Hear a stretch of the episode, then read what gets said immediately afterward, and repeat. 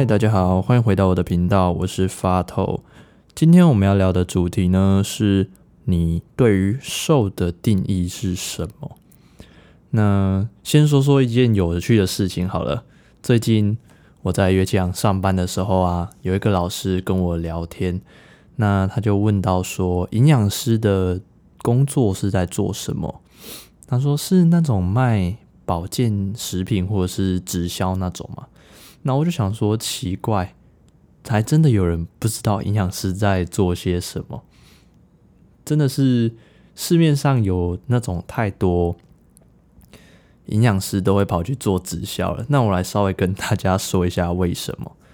其实营养师这个职业的薪水在传统的管道上是非常低的。嗯，如果去，大家可以去一一人力银行之类的查看看营养师的底薪，通常起薪大概都在三万二左右而已。那我之前问到一个朋友在中油上班，那我那个朋友说中油的正职薪水都有三万五，我就心想，靠北考一张营养师的证照这么难考，的国考那么难考，然后。薪水还不如一个中游的正职员工多，真的是非常非常可悲。那如果假设你在医医院啊这种正正常的途径，或者是你在团山公司工作，其实薪水也都不会太高了。之前我有偷偷问过一些老师，他们的薪水可能也做了一阵子，有硕士学位的可能也才四万多块，其实是非常非常少的。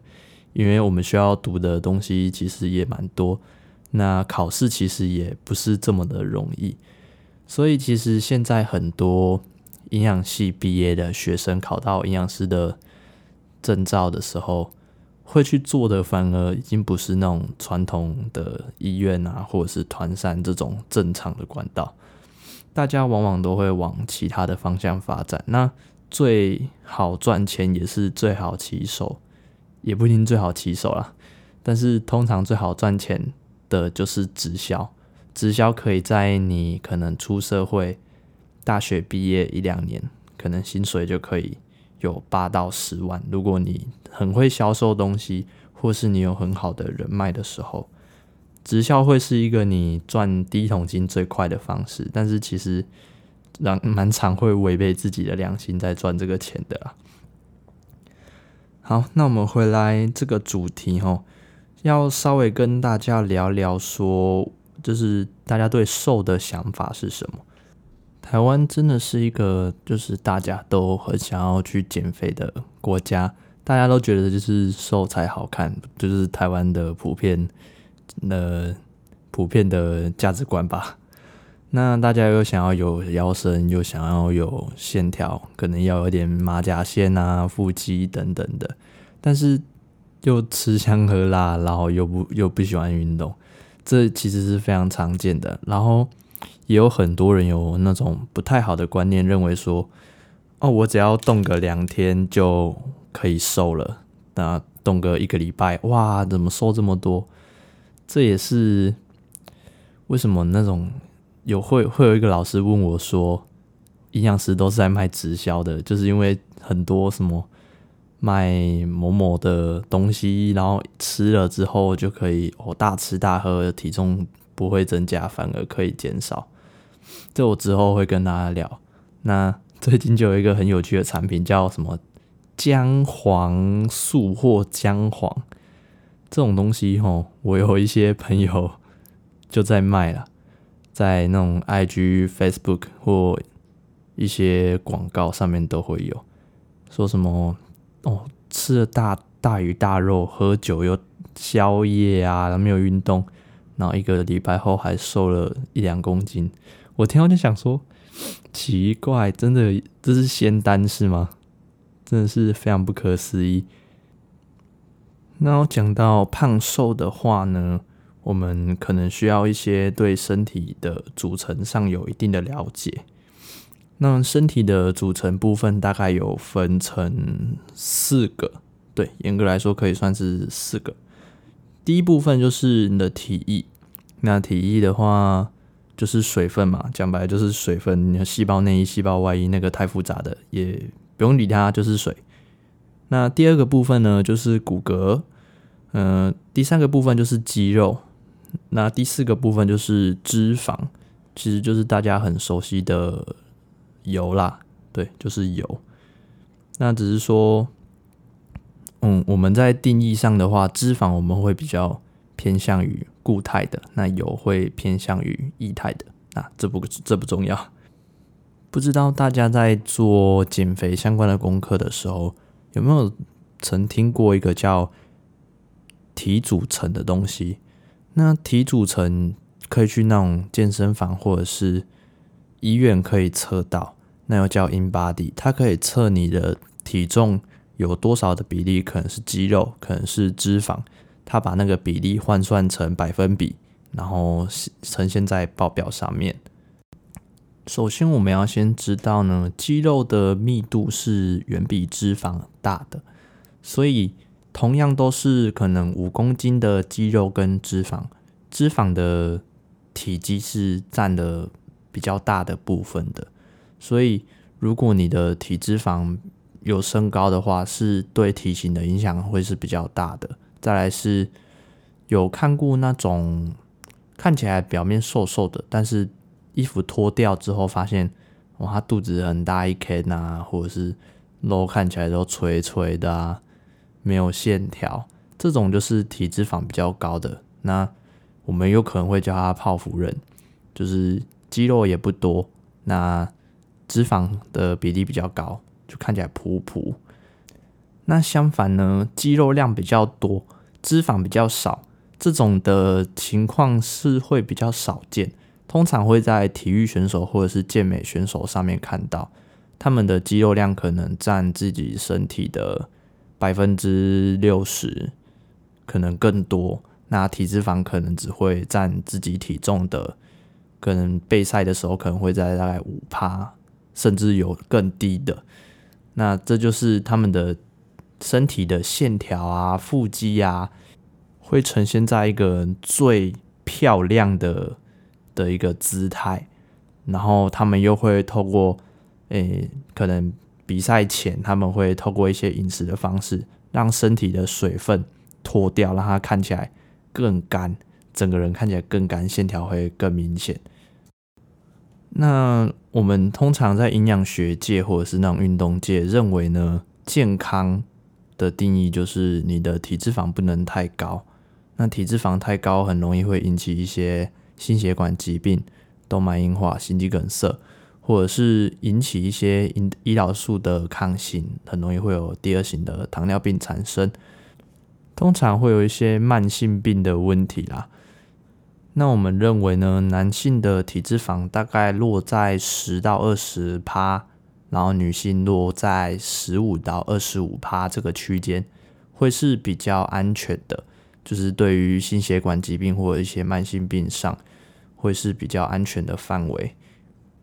那女性的体脂肪会比较多的原因呢，是因为女性的生理构造上面会需要比较多的脂肪，例如说保护。子宫啊，维持一些性腺荷尔蒙的分泌，所以他们的体脂肪会比男生多是比较正常的。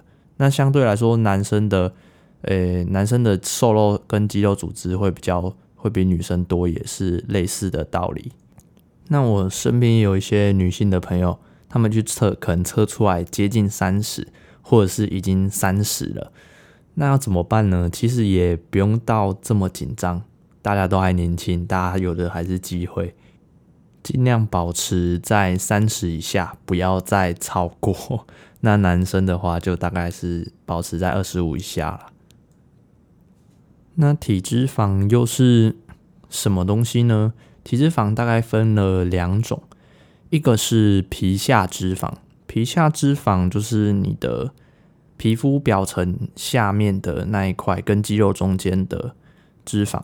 那那一层脂肪是拿来保温的，就是以防你的体温快速的流失掉。第二种的话叫做内脏脂肪，那内脏脂肪你可以把它想象成一种缓冲垫，内脏的缓冲垫。避免你在受到一些比较大力的撞击啊，你的五脏会撞成一团乱七八糟的。再来第二个要说的就是肌肉的组成。肌肉的组成的话，大概也有三个部分。第一个是内脏的平滑肌，那第二个的话是心脏的心肌。那这两个其实都不是我们可以主动去控制它的，所以我们可以透过后天的训练去矫正它的。就是第三个，第三个是我们能够自己凭意识操作的，叫骨骼肌，也就是我们常说的。肌肉啦，我们可以动、可以操控的肌肉。那正常来说，肌肉的百分比在人的重量啊里面，男生需要大概在三十二趴到三十四趴左右，女生可能需要在二八到三十，但这都是一个参考值。普遍的人去测可能都会偏低，除非说是有比较大量的。运动或者是选手、运动选手等等的，那这个肌肉组织的比重其实会蛮大一部分影响到我们在说的基础代谢率。基础代谢率的话，就是你的人吼整天躺在床上一动也不动，然后也不吃任何的东西，你的身体为了要维护你的生命迹象，为了你要呼吸，为了你的心跳要跳动。等等的去消耗的热量叫做基础代谢，那这个基础代谢会依照你身上的瘦肉组织，就是肌肉组织的量来决定。所以你有看过像那个巨石强森哦，他这么大一只，然后他也可以一餐吃超多，因为他的身体需要这么多的能量，这么多的营养去维持、去运作、去支撑它。那前面说了这么多，讲了这么多肌肉跟脂肪，那这就是衡量你的体重的全部了吗？其实并不是，这两个的改变，其实在短时间内是比较没有这么明显的。你不会说你运动了两天，你就增加了一公斤的肌肉，或者是你大吃的一个晚上，然后你的体脂肪增加了一趴两趴，其实身体并不会容许这件事情发生。那为什么又有人说啊？那为什么我吃完隔天重了一两公斤？其实那个增加的多部分都是水啊。你可能因为吃了太多的碳水化合物，那身体储存了太多的水分，那那个水分呢，在你把它代谢掉，或者是肾脏再吸收用完之前呢，它会堆积在你的身体，造成你有一点轻微水肿的一种感觉啦。那是要怎么检查自己有没有水肿呢？嗯，很多女生最喜欢说啊，我又水肿了，看起来脸都噗噗怎样的？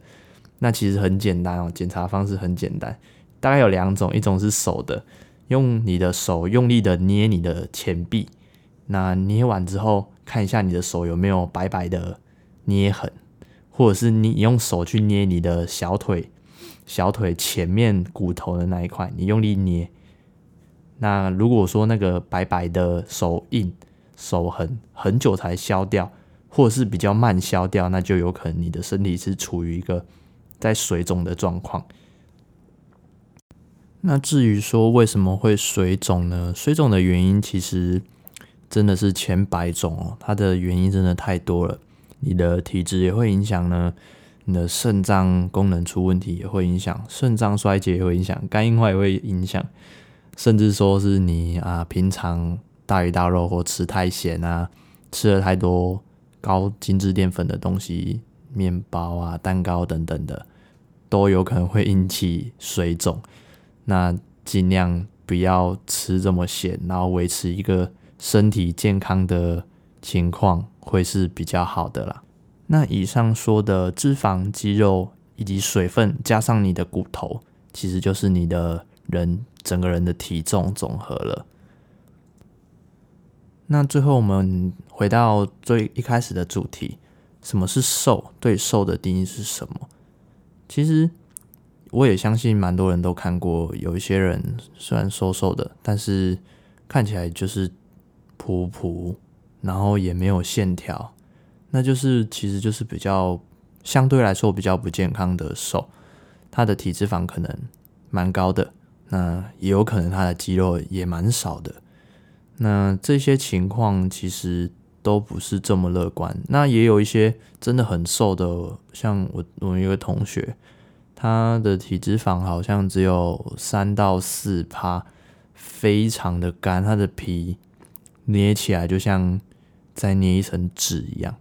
那其实那个也不是很健康啦，所以大家还是尽量维持在正确的体脂肪、正确的肌肉。那看你缺少了哪一个部分，还是需要去补足它。有空的话，大家可以到健身房或者是医院去测测看自己的体组成。那以我自己的自己的例子来说啦，我大概前几个月我已经有荒废一阵子没有运动。那我稍微去测一下我体组成，我的体重是六十六点六公斤。那我的肌肉有三十四点三公斤，体脂肪有五点五公斤，换算下来，我的体脂肪大概在八趴到九趴左右。那肌肉量大概占身体的五十一趴左右。对，那这就是一个很明显，我的体脂肪是比较少的，但是也没有说到真的低的很夸张。那当看到自己的身体的比重有一点点问题的时候，无论说是你的体脂肪有点太低了，或者是说你的体脂肪太高了，这个其实都是需要去做调整的。太低太高都不好，甚至是说你的瘦肉组织你已经太少了。我我们在学术上会叫它肌少症。那其实现在蛮多大学生呐、啊，至少我看到蛮多大学生都有这个问题的。因为大学了也不太需要运动，体育课也没有了，那很多人就是成天都在睡觉，上课也睡，下课也睡，回家也睡。那这时候就会有一个问题，就是你的体脂肪可能在一个比较高的比例，但是你的肌肉会越来越少，这时候就会是一个很明显的泡芙。所以当大家在讨论说，哦，我最近又胖了怎么样，或者是最近在讨论胖瘦的事情的时候，那你你也不要直接跟人家讲说啊，你体脂肪多少，你一定很快就会失去你身边所有的朋友。这听起来是很扫兴的。但是如果是今天大家很严肃的要讨论，例如说减肥的话，还是希望可以多多分享比较正确的观念。不是说有些人可能很瘦，但是看起来很瘦，但是体脂肪很高，可能二十八、三十甚至更高的，我都有看过。那这个对身体其实很不好的。那也有一些是真的很瘦，但是呢，他的体脂肪太低了，可能低于五趴。那个其实对男生女生都是一个不太好的，无论是身体还是身心灵上，其实都不太正确啦。那今天的主题就差不多跟你们分享到这边，那谢谢收听到最后的听众们。那我的 podcast 主要现在的话有在 Spotify，然后 Apple Podcast 之后可能 Google Podcast 也会上，对，也会上传。那如果是用 Apple Podcast 收听的人，请麻烦帮我留个五星评价，那可以稍微留一下有什么想要听的，或者是有没有什么你们觉得哦，你讲的好烂，也可以在下面留言。并且记得关注这个频道。那今天的主题就差不多分享到这里喽。嗯，我是发透，我们下次见，拜拜。